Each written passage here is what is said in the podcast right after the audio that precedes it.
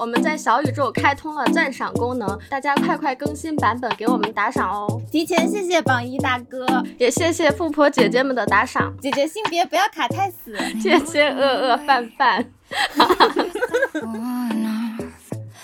我是工作一年身无分文的阿华，我是开不了源只能想办法节流的洛仔。这里可以放一下李佳琦的那段语音，反思一下自己，这么多年工资涨了吗？前两天我和我朋友聊天嘛，就说起来，就打工这么久。到底有没有存下多少钱？然后我就是以自己的情况夺别人的情况，你知道吗？我乍以为啊，大家可能刚开始工作都没有什么存款吧？呃，就是你以为大家所有人都跟你一样吃吃喝喝，没想到所有人都在背着你偷偷攒钱。我身边还就真的有一个隐藏富婆，她是什么个情况呢？就其实她的工资在我这群朋友当中还不算最高的，她其实工资并不是很亮眼，因为她是在偏传统的体制系统里面嘛，所以说她的工资其实。并没有很高，然后她的工作年限虽然比我稍微多一点，但是也不算特别长啦。但是呢，他截止到目前为止，它的这个存钱的效果非常的显著。呃，怎么说呢？就是没有个二十，也有个十八这种程度吧。哇，W 是。二十 W 啊，朋友们，哇！就是你之前跟我讲出来这个的时候，我还是很惊讶的，因为大家会觉得在体制内的工资会稍微低一点，然后他应该也不是那种会特别特别节约的人吧，所以他能存下来这么多，我还是很震惊的。然后你还跟我说，他现在一个月给自己的定的计划是一个月存下来五千，我觉得是个狠人。对，是的，他告诉我说一个月存五千的时候。我也很震惊，然后他说：“哎，我的存钱计划是循序渐进的，就是工作第一年的时候，可能一个月存三千，然后慢慢慢慢到现在就发展成一个月存五千。我现在一个月才能攒存三千，他居然第一年就可以做到，对，就也不算晚，好吧，从现在开始。” 但是这个人呢，他其实并不是特别的有参考价值，可是呢，又能给我们提供一些启发。为啥说他不具备什么参考价值呢？因为首先他住家里面，他在上海是不租房的，所以他就把这个大头给。扣掉了，然后我听到第一条的时候，我就觉得啊，我退赛了。是的，我们是怎么发现这个规律？就是我和洛仔就在琢磨，人家是怎么做到月薪八千还能存到二十呢？然后就盘来盘去，就发现有一笔非常无法忽视的开支，就是房租啊。人家首先就不需要交房租，然后洛仔听到就心碎了，就说：“哦，看来我目前没有办法实现月薪八千存下二十万。” 对这个知识点很干货，但是对我没用。对，然后第二条呢，就是和他的工作性质有关，因为他是在传统的体制里面嘛，然后在受到呃疫情的影响，其实他近三年都没有怎么参加任何的呃旅游活动，可以说这三年他都没有离开过上海本地，就是所以说他就。呃，放弃了各种就是国内旅游、出国旅游的这种呃花销和开支，然后从旅游的开支这部分也节省下很多钱，然后这部分我就一下子得到了心理平衡啊！我毕竟还是出去玩了的，怪不得我存不下钱呢，我的钱都花来玩了。对，我觉得你工作这一年多。好像你每天都在每个节假日，好像都在出去玩，然后不在节假日的时候，你还会找周末出去玩。我真的觉得你都没有停歇过。对，尤其是就是刚放开那一阵，就是更加反弹，你知道吗？就就我这位富婆朋友，大家不要觉得她是无欲无求，她也是，她也很躁动，也想 反弹，只可惜她被工作的公司的要求狠狠的按住，你知道吗？这笔钱就活生生的被按了下来。假如说你是自己一个人在上海要租房，然后你还要自己回家，要么就是要叫外卖，要么你就是要自己买菜，然后再收拾。其实各种开支，你报我身份证号算了。对，先不说你花在这方面的时间精力了，你就是这方面的钱就比我这个富婆朋友她就是多花了很多。最后一点要讲吗？会不会冒犯到男性听众啊？我觉得上一期就有很多人在评论区绷不住了。对，是的，是的，就说我们。说我们物质，落仔的一句金句就是 啊，而且他还也没有糟心男人，天天要跟你 A A，笑死我！一个 call back，对 call back 一下上一期，他因为单身嘛，然后也没有说认识一些奇奇怪怪的男的，然后吃一顿不超过一百块钱的饭就一直喊他 A A。对，哦，这里是吐槽，就是调侃一下，为了节目效果，没有冒犯任何人的意思。是的，就怕一些玻璃心男的他又要破防了。嗯。哎，那我觉得你们可以把他当成你们的财务总监之类的，也，就是自己有什么大笔花销的话，提前给他申请，如果他审批通过的话，你再你再去买。没错，没错，就。就是当他这个啊，就是富婆身份被曝光之后，然后就在我的朋友圈里面引发了一 一圈躁动。然后有我和另外一个，其实另外一个朋友的话，他是在大厂里面，其实他的收入是我们这群人当中最可观的，但是他也没有存到隐形富婆的这个程度，所以他其实也很不禁感叹：天呐，我的钱都去哪儿了？所以说我们内部呢就开始分我这位朋友为财务总监，就是无论你不要说是大花销了，就是。一些呃小的花销，我们也都报备一下，就是财务总监点头，我们再进行一个消费动作；财务总监不允许，我们就再考虑一下。哦，你你最近有没有什么其实不太必要的支出，然后要申请的时候被他驳回，然后让你省了一笔钱呢？啊，哎，还真的有，就特别有意思，就是什么？呃，我和我朋友分他为财务总监那一天，然后呢，我们就说起来这个 iPhone 十五系列要上了嘛，然后我和我另外一个朋友。呃，我我叫他什么呢？就就叫他场妹，对，就她场妹好了。然后我和我和场妹就非常的躁动。我和场妹，因为我们俩的手机都已经是十一了，然后想，哎，我们这次一定要换换换。然后说啊，我们要换这个嗯十五 Pro 什么什么。然后就跟财务总监报备，你看我们这个旧手机用了四年了，这个理由很充分吧？你看现在电狂掉，就是根本没有办法用。然后我们就疯狂的列举很多晓之以情，动之以理。对对对对。然后总监说说，嗯，可以理解，可以理解，那你们就换吧啊。好，然后我们这一项申请就通过了。通过之后呢，我们就在想，这个手机换了，手机壳得跟上啊。然后我们就开始划划划，然后小红书就给我们推那个特别贵的那个手机壳，叫什么 Castify 还是什么，就反正一个很贵的什么。哦，我知道那个网红的，好像一个四五百。对对对对，一个手机壳要四五百。然后财务总监说，这个手机壳很贵的了，就是。这个手机壳都是什么精致的都市丽人标配的了，然后，然后我和另外一个场妹就非常的心动，因为我们都很想把自己打造成精致的都市丽人，然后，然后我们就非常纠结，就是，哎呀，这个四五百。就是会不会有点太奢侈了呢？我配吗？我我配用四五百的手机壳吗？反正就在那边犹豫斟酌，然后财务总监说你们不配，就是这个实在太贵了，太浪费了，花四五百买个手机壳，你们疯了吧？然后所以说这一项开支就被按了下来，然后我和场妹就分别用了十八块八和三十六块九的淘宝 手机壳，就是作为作为刚需的手机，几千大几千的是可以买的，但。但是几百块的手机壳确实没有必要，突出一个该省省该花花。哦，刚想起来，我我最近的一个财务总监也是我一个富婆朋友，她的观念就是该省省该花花。就举个例子啊，她其实很喜欢蹦迪，大家也知道蹦迪是一个很高消费的场所，但是呢，她每次去蹦迪都是。坐公交去就是坐一块钱两块钱的公交，然后他就说我每次都是坐公交去蹦迪，突出一个该省省该花花，笑死！那他蹦完迪也继续坐公交车回家吗？那 蹦完迪可能公交没了。有的话他肯定是会坐的，就是以能坐公交就绝对不会去打车。能省的情况下咱就节省一点，没有的话那我们实在不行打个车也是可以的。懂了懂了，原来富婆都是有这样的花钱之道。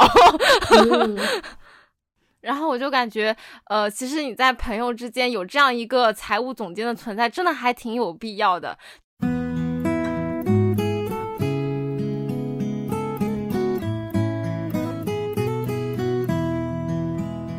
洛仔，之前你说你你好像有在做一个什么消费降级的尝试，还是一个什么消费降级的挑战？最近近况如何？你坚持下来了吗？坚持了挺长一段时间了，目前感觉良好，没有什么不适，甚至很开心。你快详细讲讲，分享一下经验给我，看我要不要来加入这个消费降级的挑战。先讲一个时代大背景，刚好我今天听商业就是这样，他们在复盘今年的这个整体消费市场嘛，然后就说有一个大家都很明显的点，就是大家呃每个人都在寻求一些很便宜的东西，就比如说嗯瑞幸都在搞那个九块九的咖啡嘛，然后。嗯蜜雪冰城呢也一直都被大家非常的包容，然后包括网上有各种各样的吃饭啊什么套餐都特别便宜，大家现在都到了一个只想低价买好物的状态。然后，嗯，前几天不是李佳琦在直播里面说了那段话，就是 A K A 七九事变，他竟然还有七九事变的代称，我的妈呀！对我还看过一个句子说。七九事变打响了国货产品的第一枪，太有意思了，不愧是 网友，真的是 个个都是鬼才。对，然后我分享一下我的经验。对，就这个消费降级，它具体降在哪里？它是怎么个降呢？你可以讲一下，像我就不太了解啊，这就有的说了。首先第一点就是心态上面要转变，我觉得这个是。非常非常重要的，呃，比如说我自己为例，我以前省钱的时候就觉得自己真是命苦，我为什么每天 要省这么一点钱？然后虽然省了，但是我这个攒钱的过程其实是很痛苦的，嗯，并不享受其中。但是呢，后面我不是有刚刚讲过，我那个我的财务总监就是那个坐公交车去蹦迪该省省该花花的那个朋友，他就告诉我说。嗯，他就告诉我说，他现在就是有一个心态的转变，他攒钱是一个很开心的事情。就比如本来他今天想要打车的，后来觉得打车几十块钱太贵了，他就坐地铁，然后省下了几十块钱，他就会很开心。他是真的在享受这个攒钱的过程的，就是心态上面有个转变。然后对，然后第二个就是他每次一点一点把钱凑到整数的时候，就会很开心。比如说我今天省了几十，明天省了几百。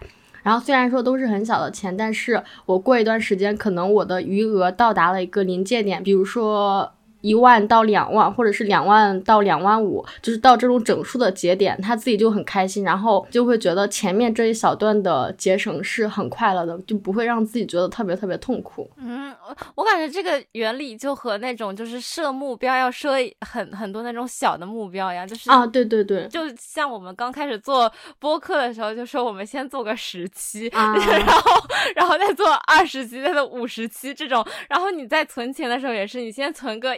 呃，五百，然后再存个一千，就慢慢的累积，就是每到这种小的凑整的时候，都会觉得很开心。对，就是这样。你刚开始说我们做十期，我们做二十期，然后现在我现在都做了七十多期了，不停的画饼。对。回头看就会觉得哇，自己还有点东西的嘛。当你存钱存存到一定量，你会觉得哇，自己省钱也是很有价值、很有成就感的。然后我感觉你之前那个心态的转变也很重要，就是你假如说只看着自己克扣自己的那个，你会觉得我好像活得很苦，就是有种省钱的过程仿佛在虐待自己一样。但是假如说把它从更加乐观，然后从它带来的好的结果来看的话，你就会觉得自己在。做一件很励志、很很厉害、很有成就感的事情，然后你可能呃换一个角度去看它的话，你的心态变了，你可能也更有动力去做这件事情。对，其实跟减肥我觉得还挺像。比如说你健身的时候总是骂骂咧咧的跑步啊什么的，其实你整个过程会很痛苦。但是假如说你享受的话，还挺好坚持的。学到了，我之前也是非常觉得，天呐，我要活在当下，我都我都这么苦的打工了，我对自己好点怎么了？我就不能买一个五百块钱的手机壳吗？现在想想就是，哦，你看我省下来三四百块钱，你看我省下来这么多钱，够我买多少个平价手机壳？我可我可以用个四五年。嗯。前面心态转变好之后，就到了方法上面的转变啊。接下来就讲一些实用的、可以实践的实操。对对，第一点就是对于成本很低的产品，你就能便宜则便宜，就这里就不要相信一分价钱一分货了。就是我之前是很相信这个事情的，但是后面。有两个事情转变了我的观点。嗯，首先，嗯，第一个小事就是我以前关注了一个博主，他是在他是一个搞笑博主嘛，然后有时候会分享一些他的日常。他们都是网红圈的，他就说他参观了他另外一个网红朋友的服装厂，然后跟他沟通之后，他才知道服装这个行业是多么的暴利，因为其实。呃，现在的技术都很成熟了，然后衣服嘛，它也对那个技术啥的没有特别高的要求，所以说它的成本搞下来是很低很低的。这个时候呢，哪怕你买的衣服它很便宜，其实质量也还蛮好的。嗯，他当时讲的这个时候，我就觉得很正确。对我以前也是觉得，呃，一分价钱一分货，有时会觉得贵的东西除了贵没毛病。但是现在就会觉得你很难说它贵的和便宜的到底差在哪里。就是比如说我们用那个洗发水、护发素，其实也就在头上待那么一会儿会儿，你也很难说这个这个贵的护发素就真的都比便宜的护发素多护了我的头发，就是这这个很难考究。啊，对对对，护发素就是我最近一个超级大的转变。嗯，因为我最近发现你的。肤质跟你的发质这种东西，其实真的很大程度上都是靠基因、靠天生的。然后你自己努力的作用其实很少，就是我能把它变好一点点，但是能变得多好，其实它的上限是被你的基因所控制的。我有个同事，我觉得她的发质很好，就是小时候看的飘柔广告里面的女主角那种程度，真的每次看到我都忍不住想要去摸她的头发，一转头梳子梳子滑下来的那种程度。对对对。是那个广告，是那个，然后我就问他，我之前问他是什么用的什么呃护发素、洗发水，他说我就用的蜂花呀。当时李佳琦这波话还没有说出来，然后呃这些国货其实并没有像现在这么大受欢迎，嗯，所以他当时说完是蜂花的时候，我就啊有点质疑，我觉得我这么多年探索。适合我的洗发水，探索适合我的护发素有什么意义吗？还不如回归质朴，蜂花配大宝 S O D 蜜。对对，然后我刚好前段时间不是有了那个李佳琦的事情之后嘛，我就也买了个蜂花的护发素。我目前用下来，我觉得效果还蛮好的，就是跟我我现在是把蜂花和我之前用的稍微贵一点的护发素混着用的嘛，我觉得。没有区别，而且我之前那个护发素是我总结尝试了很久之后，我觉得蛮适合我的。但是现在我对比了一下蜂花，觉得它们区别其实并不是很大啊。那看来我也要改变一下我的消费策略了。对你倒是你可以先这样，你可以先买个蜂花试试，然后如果不好用的话，丢掉也不心疼；好用的话。你就可以省下来，就以后两个混着用哦。学到了，可以可以。还有一个是护肤品，我觉得这个其实跟发质很像，就是你用特别特别昂贵的，好像效果也没有特别的好。我不知道是不是因为还没有到一定的年纪吗？嗯，因为我想起来，我高中的时候大概。都快十年前了吧？我当时的同学，他就一个高中生，然后他好像用的就是雅诗兰黛还有兰蔻的这种水乳，就是对于当年一个高中生用一两千的，就真的还挺奢侈的。是我我高中的时候好像还不知雅诗兰黛为何物，当时在用什么？科润啊，那科润还是好的。我当时用的都是郁美净和青蛙王子，而且还经常忘涂。然后说句实话，那个用雅诗兰黛的同学，他的肤质也就就真的很就很普通。然后我一个同事吧，他好像每次用的都是神仙水，然后用巨多巨奢侈，但是他。就是没有什么改善效果，是吧？对。然后，哎，就是比如说，我们对护肤品之类东西祛魅之后，然后我就开始寻求下一个，呃，能够稳住皮肤皮肤状态的一项技术，就是医美。啊，就是你你你要开拓新的花钱方式，我懂。对对，不是，我就会觉得，比如说咱们用这个。贵价的那个护肤品，它其实作用也不大。那是不是因为呃护肤品它本来就是暴利，就是它它的上限其实就这样了？那是不是说医美它能够效果会更好呢？就医美它属不属于那个一分价钱一分货的那种东西呢？这我我就很好奇，不知道，俺俺没用过，苦口在土里不敢说话。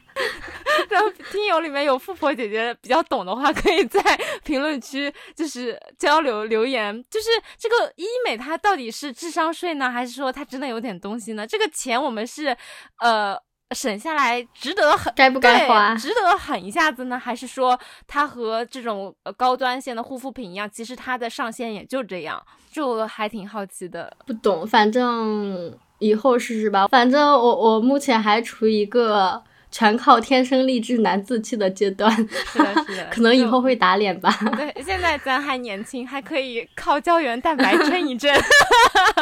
嗯。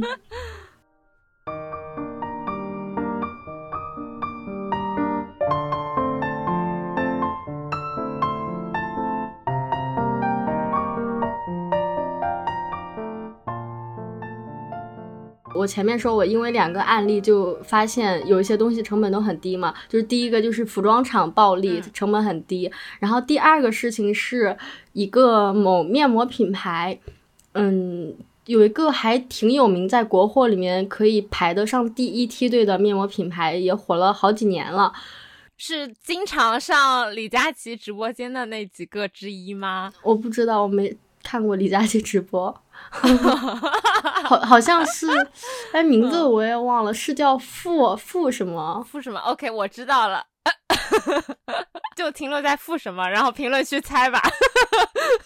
啊，那我对他的定位没错吧？他应该是属于第一梯队吧？知名度什么的？是的，是的，可以的，没事儿，反正上李佳琦直播间都都是第一梯队。好的，好粗暴的划分方式。哎，那你知道吗？他直到。二零二一年的时候，你知道他的研发团队有多少人吗？这种靠技术主打的品牌，至少要有十个一个小组吧？嗯，你猜的有有点有点少，然后就显得真实答案没有什么震慑力了。哦，我之前看到的是说，他直到二零二一年，他的研发团队只有两个人。我看到的时候就一整个惊掉下巴。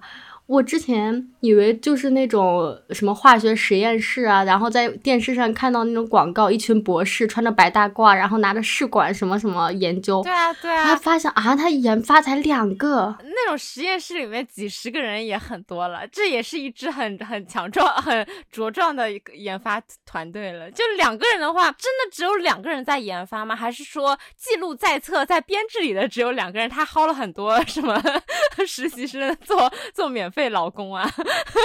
我现在想的是，他可能确实有两个研发，但是他的研研发其实目前也没有成果，也没有投入使用。有没有可能就是很多工厂他长期接这种单子的话，他其实就是知道面膜的配方，他可能套个牌，我去找了 A 代工厂，代工厂这边知道怎么做，然后你就直接生产好，然后我把包装袋给你，套一个牌子就去卖了。我感觉很像是这种。那其实他们品牌就没有什么原创的新的技术呀，是吧？它就是用的对呃行业内已有的一个呃配方，是吧？对，所以我现在觉得好像确实我用面膜的时候区别不是特别大。我也很难想象两个人能新创出什么东东。嗯，所以我最近买面膜的话，我也不会尝试贵的新的了，我就翻翻我以前的购物车，哪个便宜凑合，然后我就买了。啊，我最近不是双十一要开始了嘛，所以说我也有添加购物车。你有什么推荐吗？没事，这段可以剪掉。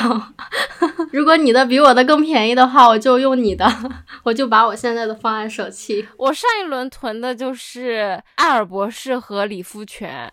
哦，好的，那我的比你的便宜，我继续用我的。你的是什么？嗯，我用的是，也是一个是瑷尔博士，然后一个是。美迪惠尔好像啊，美迪惠尔啊，韩国那个什么？对对，还有那个深水炸弹啊。OK，瑷尔博士确实就是艾，我感觉瑷尔博士特别适合冬天敷，因为它的那个精华很稠。我们俩好搞笑啊，都不付钱了还在这广告。理肤泉它就比较适合春夏，就是它会薄一些，但是它会比较维稳，就是对我的脸来说，它的维稳效果很好。其实这里还挺好，我到时候留一 留在什么彩蛋进行一个浅浅的种草。行，对，所以结论就是，目前来看，我除了电子产品之外，买其他的东西都是能便宜则便宜。哦，之前有一个段子，虽然很心酸，但是代表了我的现状。有的人读书上学的时候搜索学生评价护肤品，工作三年之后还是搜索学生评价护肤品。我觉得就是我本人，太贴切了，我就感觉。呃，咱们就是三年前是李佳琦直播间的猪猪女孩，三年后还是李佳琦直播间的猪猪女孩。可惜李佳琦已经不是那个李佳琦了。然后李佳琦开始反 反过来质问我们：你们怎么还没有从猪猪女孩变成富婆？我为什么不变成富婆？是因为不想吗？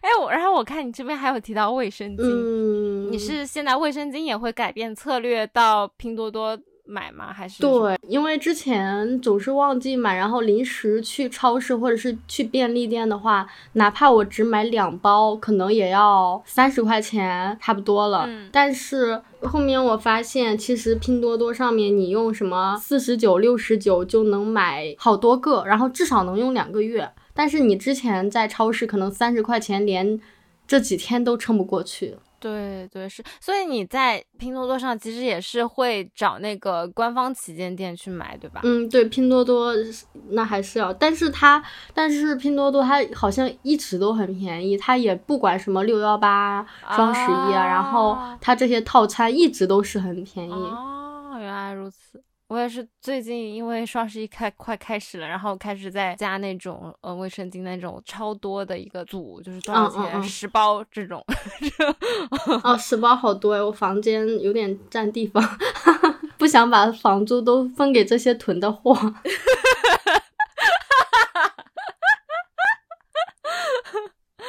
笑死！那除了就是你在选择买一些日用品，或者说。嗯，消耗品吧，哎，我感觉这类东西就是有一个普遍的一个特点，就是我们每到大促，就我每到大促都是会囤的东西，比如说。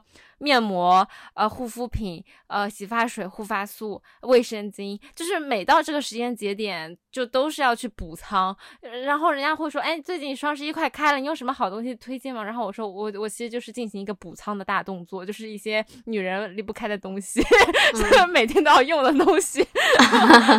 然后我感觉从这一类这一大类的东西去选择一些更加高性价比的产品，也是能够大大的减少大家的。日用品的开支，那除了这个之外，还有什么方法吗？嗯，刚刚那个是在产品的选择上降级嘛，然后呃，第二个就是在渠道或者说店铺的选择上面降级。展开讲讲。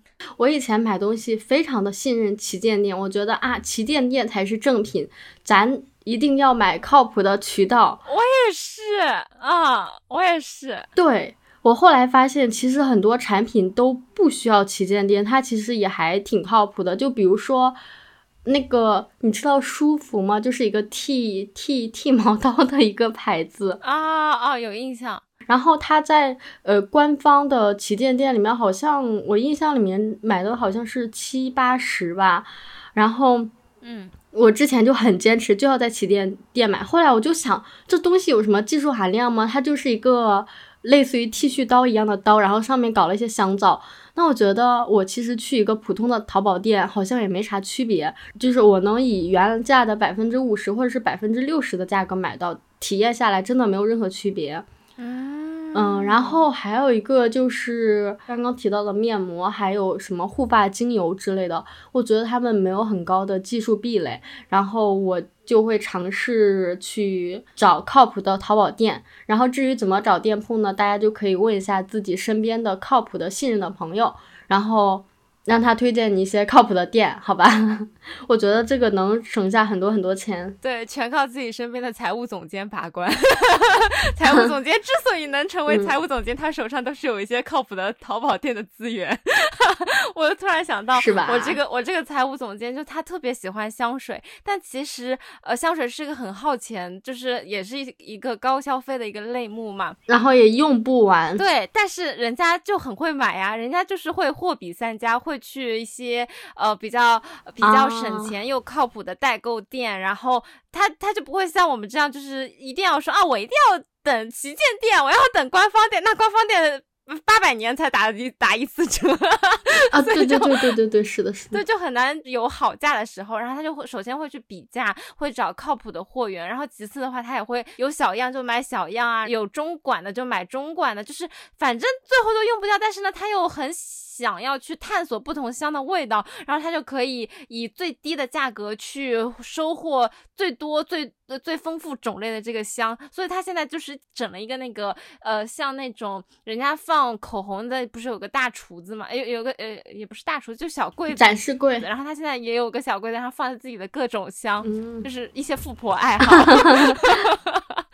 既能满足自己的爱好，又能省钱，蛮好。对对对，然后他还可以 share 给姐妹们。你记不记得他之前不是有装到那个小管里面，然后送给我们？啊，有的有的，我有在用。我现在也在用，很很开心，所以下次见面的时候，他可以啊把他淘到的新的寄信给我们，抓紧用，抓紧用，这个这个香味用完了换一个。那我可以点吗？我可以说，哎，我喜欢哪个味道，你可以去购入它，然后分给我吗？你你下单有点过分，你就从人家展示柜里面有的挑一个呗。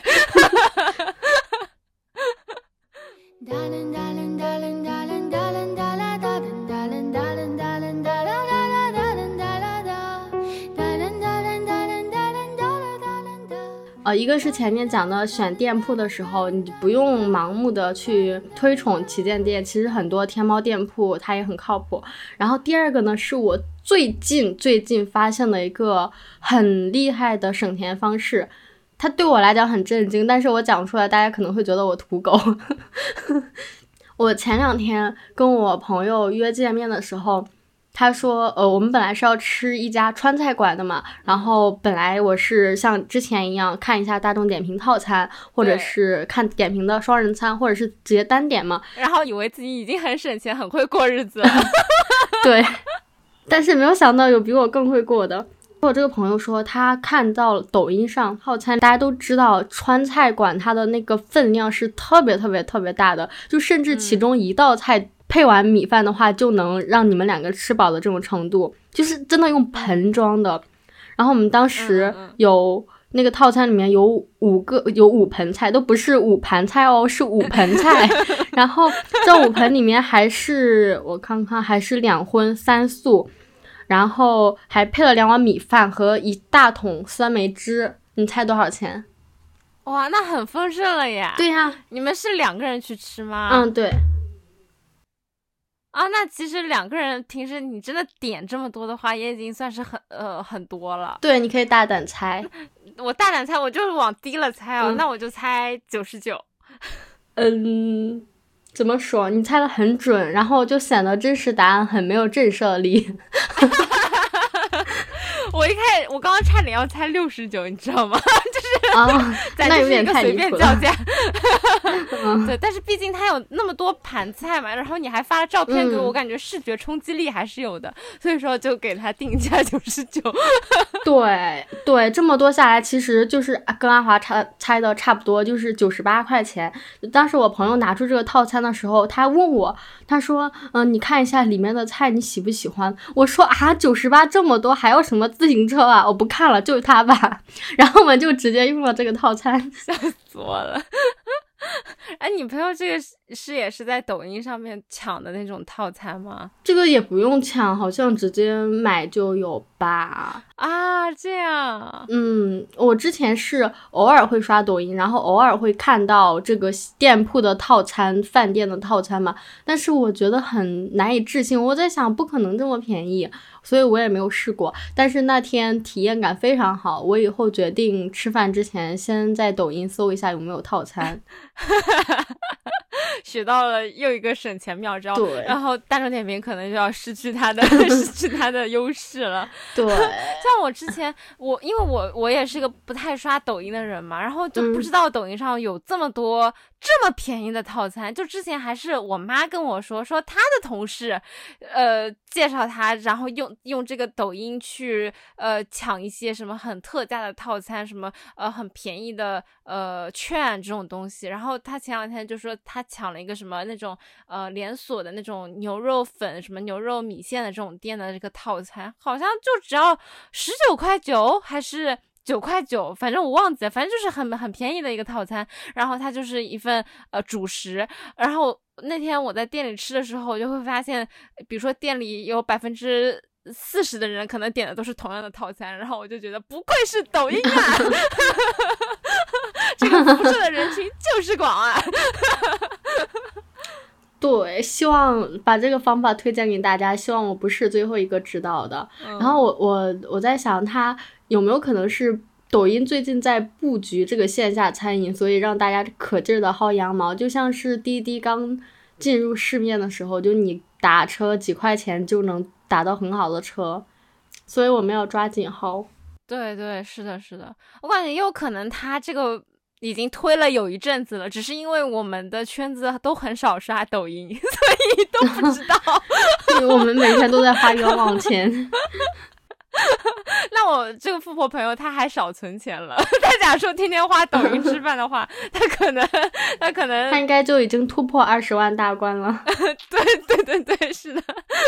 对，其实我要建议的第三个方法在前面有提到了，是什么？就是第三个方法是和朋友互换法，A.K.A. 薅羊毛法。嗯，就是我们可以隔一段时间跟自己的朋友去互换一些。护肤品啊，或者是呃乱七八糟的东西，因为有人他可能就是买了眼霜，然后眼霜大家也知道它再便宜也还挺贵的，但是这个朋友呢，他可能懒得坚持，他可能真的就会送给你了，或者是什么嗯护手霜啊，然后前面讲到的香水小样啊，还有衣服啊什么的。嗯，我跟我朋友就会这样，大家偶尔见面的时候，然后就会看看对方衣柜里面有没有自己看中的衣服，或者是说，呃，比如我最近这个护手霜不是很喜欢了，或者说，哎，刚好你需要防晒霜，我这儿最近囤了很多，然后我送你一个。其实这种互相薅羊毛法也能很大程度的盘活现有资源，让我们省钱。是的，而且尤其是现在买很多东西，它都会送很多小样嘛，嗯，就是都那种小样装的东西，其实还挺方便的。尤其是每次大家一起出去旅游的时候，就是一个小样的小样集合地。对对对，是是是，点头。就是你最近买了什么，都可以从你带的那个小样里面看出来，然后就说：“哎，你这个好用不好用？我之前种草，我来试一下。”对，这样你你看，你试一下朋友的小样，你就少了很多冤枉钱、尝试的成本。万一你自己直接买，然后不好用，不是也浪费钱吗？是的，这个方法真的非常好用，非常。哦，还有还有，其实包也是，就如果你不是那种特别贵的包的话，跟朋友之间可以互相换着背啊，或者是什么什么的，就达成一加一大于二的效果，每天都换新的包。是的呢。除了这些，还有什么吗？你的消费降级、存钱大法？还有一个是呃五加二存钱法，我前几天在小红书上面看到的。嗯，它的原则就是说，工作日尽量不花钱，然后给周末预省一下钱。我后来觉得还挺好用的，因为你的财务总监推荐记账之后，我不是也在记吗？然后我就觉得看完那个账单有点触目惊心。怎么说？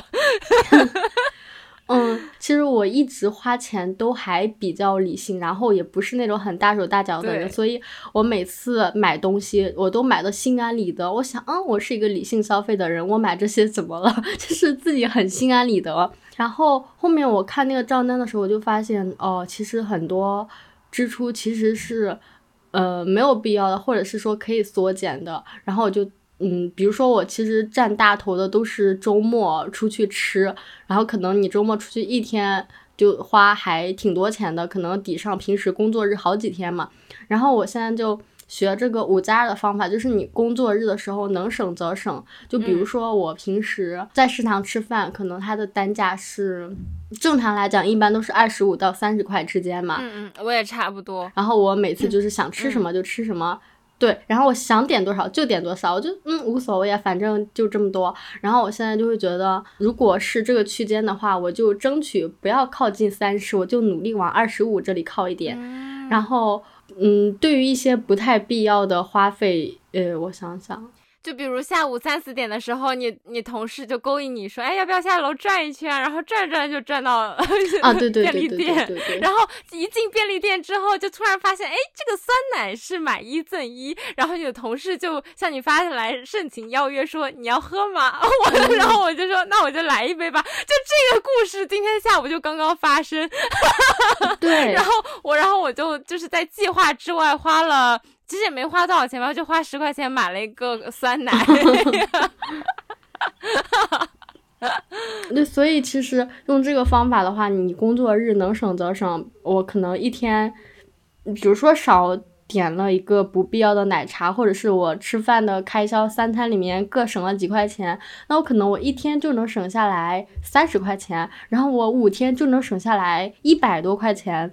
那岂不是很好吗？对，然后这部分钱就可以花在周末出去玩的时候花。对对，然后你周末原本的支出不就相当于少了吗？我觉得这个方法还蛮好用的。嗯，确实，就我现在也还在你的就是初级阶段，我现在吃食堂也是这，哎，反正食堂嘛，吃不是二十五就是三十几了，然后我就随便吃。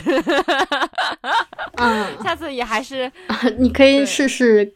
往二十五，你还是要看一下菜单价。那说了这么多，你的消费降级，或者说你的各种省钱的办法，那现在还有什么是能够让你花钱的呢？我的话就只有两个东西了，一个是电子产品，一个是防晒霜。嗯，电子产品的话，我确实还是。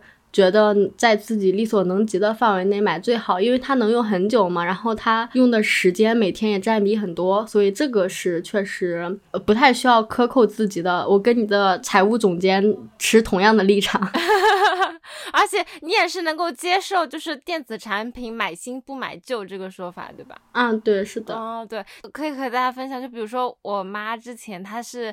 在很久很久以前，可能就六年前了吧，他是花重金买了一个呃一万二吧，还是一万三来着？他买了当时的那个 iPhone 叉的顶配，然后当时那个年代还是 iPhone 走很贵价的路线的那个年代，然后他他买那个 iPhone 叉就花了一万二。但其实你这个价格，你放在现在的话，你也可以买一个什么呃十五 Pro 或十五 Pro Max 的程度。他当时花一万二的这个用到现在之后，其实他的什么拍照啊。呃，因为我也不太懂其他的性能，但是我们比较看重的这种拍照性能，比较显性的性能，它其实就是落后很多了。就是它那个花一万多买的 iPhone 叉拍出来的照片，就明显没有我之前那个呃五六千的 iPhone 十一拍出来的好看。然后他还每次都说，你看你的手机拍出来就是好。我说我这个手机还没你的手机贵呢。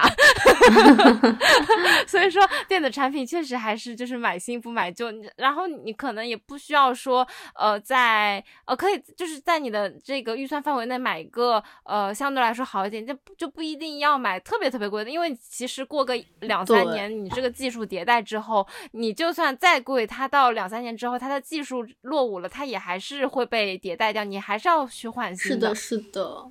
那除了电子产品之外，还有什么会让你花钱的呢？你对这个呃护肤品或者说就是美妆彩妆这类，还会追有什么花钱的追求吗？呃，现在能让我为护肤美妆类花钱的只有防晒霜。嗯，我遵循一个原则，就是养儿不防老，防晒才防老。京剧，划重点。对，所以防晒霜我就会买。呃，相对而言稍微贵那么一点点的，然后就不会强行图便宜。然后平台的话也会继续找靠谱的官方店。啊，那为什么你不会觉得防晒和面膜是差不多？就它可能也是。嗯，行业内相对比较统一的一些东西，只是换个包装这样的，是我自己的实际体验的。因为我觉得安耐晒确实很好用，很好用，它比我用过的其他的防晒霜都要好用很多。嗯，比如说同样都是两百块钱吧，我可能嗯用过，比如说一百五的、八十的，然后两百多的，这所有用下来。我真的觉得安耐晒它就是我的神，它真的很好用。安耐晒打钱，对，所以我还会坚持，呃，一直一直用安耐晒，然后也不会尝试把呃两百左右的安耐晒换成什么一百啊、八十啊，就继续用它。嗯，明白了。所以现在就只有这两类了，是吗？啊，是的。哦，其实我水果，嗯。啊，也在降级啊！你连水果都降级了吗？水果不是你的命吗？就是我那个账单里面，我其实有一个专门，以前录节目都要边录边吃生梨边吃苹果，哦，现在都不吃了，怪不得降级了。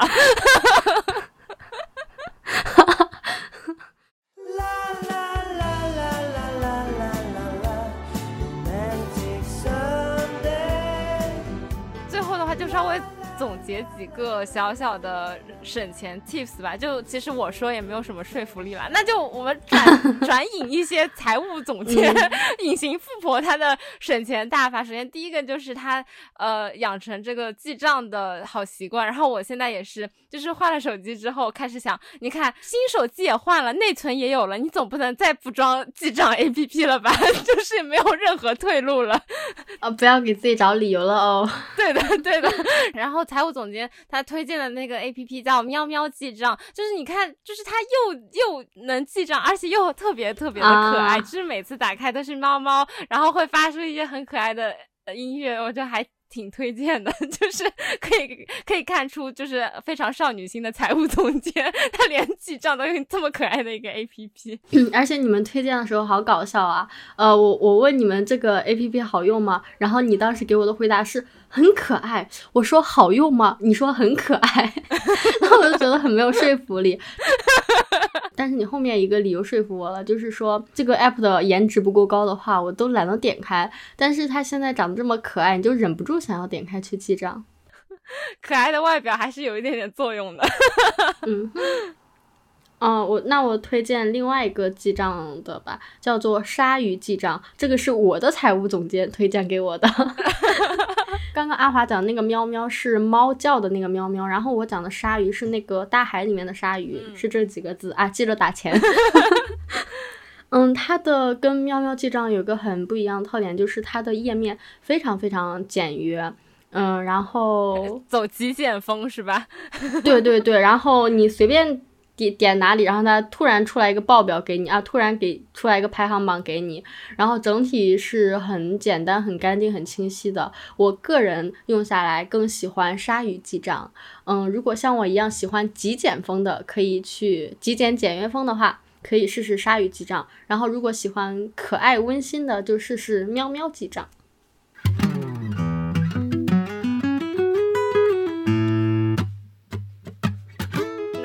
这期就聊到这里，给大家分享了一些受到我们财务总监启发的一些 省钱的方法，希望可以帮到大家。然后大家如果有什么好的省钱秘诀，然后有什么过来人的经验，或者说对省钱有什么好奇的，也都可以在评论区留言。